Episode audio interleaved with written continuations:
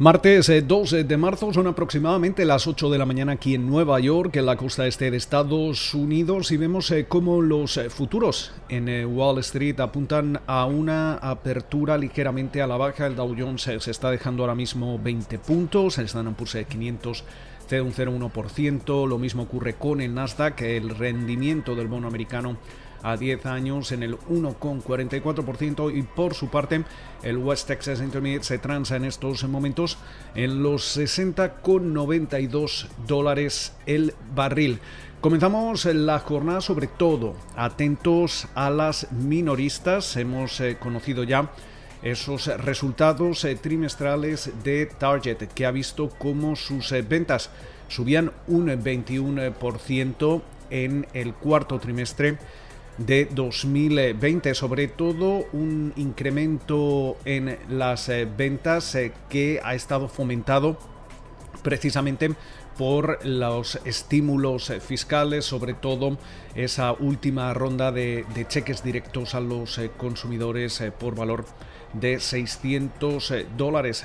vemos cómo sus ventas crecían más en más de 15 mil millones de, dólares y, experimentaban así el mayor incremento eh, de los últimos 11 años. Eh, por su parte, esas ventas, para ser específicos, eh, quedaban en, las, 28, en los 28.340 millones de dólares. El beneficio por acción, por su parte, alcanzaba los 2,67 dólares en su tasa ajustada el eh, beneficio neto eh, subía un 66%. Estamos hablando de 1.380 millones de dólares. Una compañía, una minorista que se ha beneficiado de, la pandemia y también eh, veíamos cómo se beneficiaba de, de, la pandemia al cierre de la jornada del lunes Zoom Video que registraba un eh, beneficio por acción de 1,22 dólares, eh, por encima de los 79 centavos que esperaba el consenso del mercado. También convencía eh, del lado de los ingresos. Sus acciones están subiendo en estos momentos antes de la apertura del mercado alrededor de un 7,4%. Seguimos atentos a las minoristas. Hemos visto cómo Coles ha registrado un beneficio por acción de 2,22 dólares eh, por eh, título, también muy por encima eh, de, lo que esperaba el consenso del mercado. Veíamos cómo convencía del lado de los ingresos y también restauraba de nuevo su dividendo y su programa de recompra de acciones. Vemos también cómo sus títulos operan al alza. Mientras tanto, Atentos eh, también a ese proceso de eh, aprobación del proyecto de ley de estímulo que aprobaba durante el fin de semana la Cámara de Representantes y que ahora está en el eh, Senado. veíamos cómo se retiraba esa propuesta para elevar el salario mínimo hasta los 15 dólares a la hora. Pero eh, en estos momentos es interesante porque un grupo de 10 eh, senadores eh, demócratas ha enviado esta mañana una carta al presidente Joe Biden en la que instan a, incluir esos pagos directos y las extensiones de, seguro por desempleo que ya se han aprobado en los múltiples paquetes de, alivio eh, instaurados desde el comienzo de la pandemia, quieren hacerlos recurrentes y automáticos, eh, vinculándolos así a las eh, condiciones económicas. Una fórmula que quieren que el presidente demócrata incluye en, incluya en ese plan o ese paquete de inversión en infraestructura, lo que se conoce como Build Back Better, que es la segunda pata, por así decirlo, de, ese plan económico de Biden. Recordemos eh, que eh, la primera parte del plan son esos 1,9 billones de dólares en estímulos y la segunda todavía debe presentarse, va a estar orientada más a la inversión eh, en infraestructuras, las energías limpias y, demás.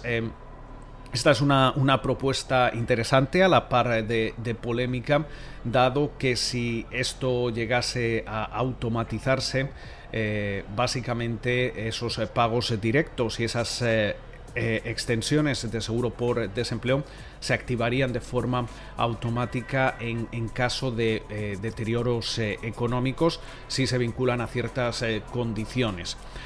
por su parte también tenemos que, destacar un, un, dato curioso que da a conocer Goldman Sachs. lo que llevamos de año hemos visto ya 175 SPACs, estamos hablando de esas compañías cheque en blanco que básicamente eh, son, son grupos de, inversores que salen a bolsa para recaudar capital con la promesa de comprar una compañía que va a eh, tomar su posición en, la salida a bolsa eh, en el futuro. básicamente lo que hacen estas, estas entidades es buscar posibles eh, o potenciales compañías en múltiples sectores. Eh, lo que utilizan es el dinero que recaudaban en su salida a bolsa para realizar esas compras y luego la compañía que compran pasa a ocupar su lugar eh, como compañía cotizada.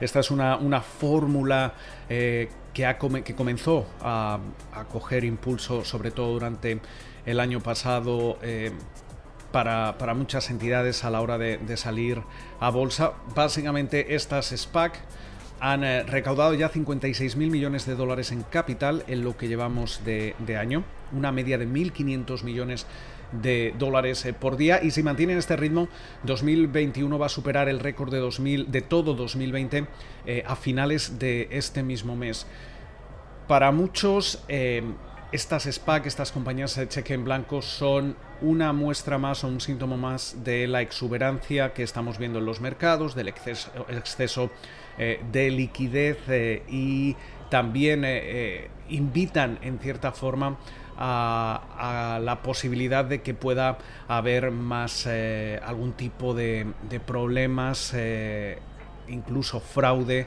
eh, han hablado algunos expertos en el futuro.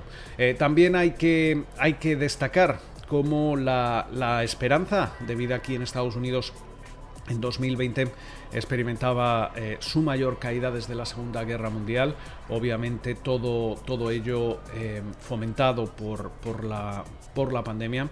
Eh, en un momento en el que precisamente hablando de la pandemia acabamos de conocer eh, cómo eh, el Washington Post adelanta que Biden va a anunciar un acuerdo entre dos competidores farmacéuticos. Estamos hablando de Merck y Johnson Johnson.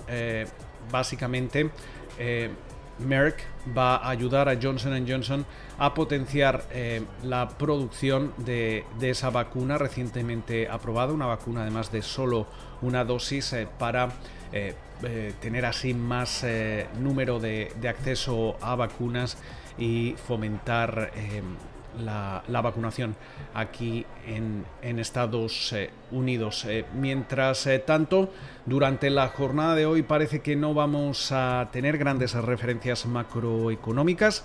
En estos momentos vemos, vamos a estar atentos sobre todo a, las ventas de, automóviles del mes de febrero.